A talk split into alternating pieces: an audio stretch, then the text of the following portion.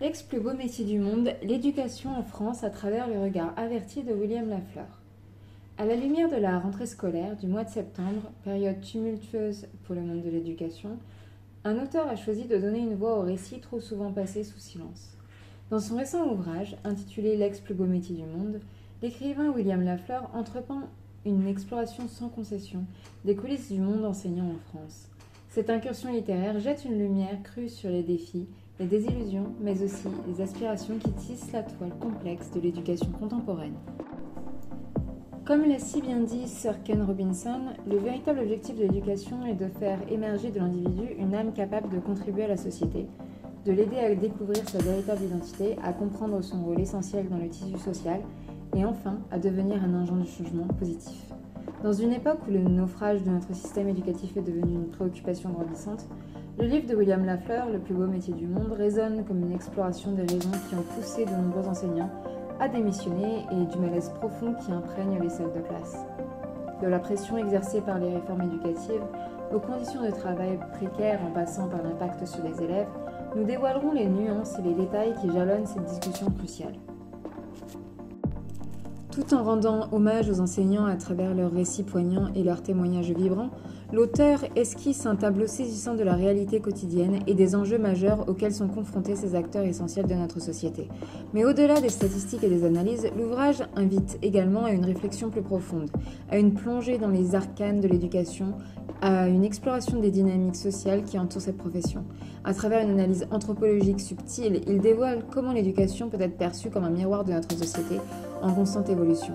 Son style d'écriture, à la fois sarcastique et sérieux, avec une pointe d'humour caractéristique, donne vie à ses récits et rend d'autant plus captivante euh, son histoire.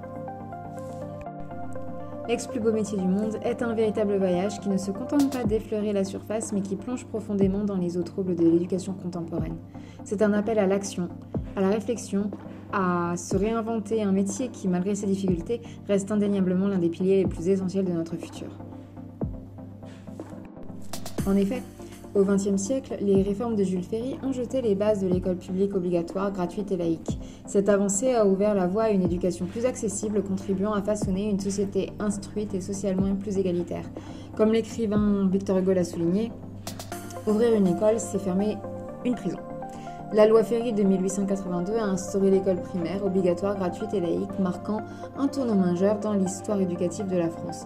Cette loi a établi un système éducatif visant à donner à chaque enfant l'accès à l'instruction indépendamment de sa classe sociale.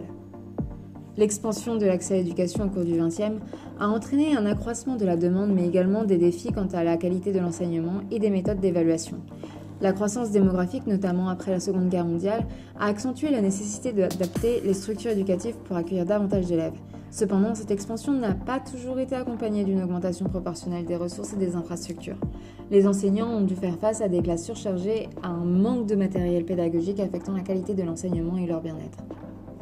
Dans les années 2000, l'entrée en scène des technologies numériques a créé un paysage éducatif en constante évolution. Si ces technologies ont le potentiel d'enrichir l'enseignement, elles ont également introduit de nouvelles complexités, obligeant les enseignants à s'adapter rapidement.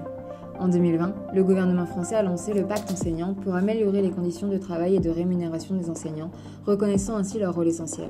Ce pacte visait également à réduire le nombre d'élèves par classe, à encourager la formation continue et à accorder plus d'autonomie pédagogique aux enseignants. L'éducation en France est donc un reflet de l'évolution de la société et ces défis historiques constituent d'influencer le système éducatif contemporain. En termes de chiffres, on peut dire qu'elles sont éloquents, le reflet d'une crise de l'enseignement et donc sociétale globale. En effet, le nombre d'élèves par classe est un critère régulièrement mentionné lorsqu'il s'agit des conditions de travail des enseignants. Les études montrent que moins le nombre d'élèves par enseignant est important, plus l'apprentissage est facilité. En effet, pour l'année 2018-2019, on comptait un enseignant pour 18,7 élèves en élémentaire, un chiffre supérieur à celui des pays voisins comme l'Allemagne, un enseignant pour 15,1 élèves, la Belgique 12,7 élèves par enseignant ou l'Espagne 13,6 élèves par enseignant. La moyenne des pays de l'OCDE se constituait à 4,5 élèves par enseignant. Dans le secondaire, les effectifs par classe ont augmenté au cours de la dernière décennie. En 2021, on comptait 25,8 élèves par classe de collège contre 24,4 en 2010 et 30,4 les dernières années dans le secondaire, et réclamait un maximum de 24 élèves par classe dans le collège. Ce plafonnement à 24 élèves par classe existe déjà dans le premier degré, en grande section CP et CE1, où il devait être mis en place entre 2000 et 2022. En septembre 2021, l'objectif avait été atteint pour 80% des classes. La promesse d'Emmanuel Macron de dédoubler les classes de CP et CE1 en REP et REP+, a quant à elle été tenue. La crise du recrutement des enseignants, avec environ 4000 postes non pourvus cette année, amplifie ce phénomène.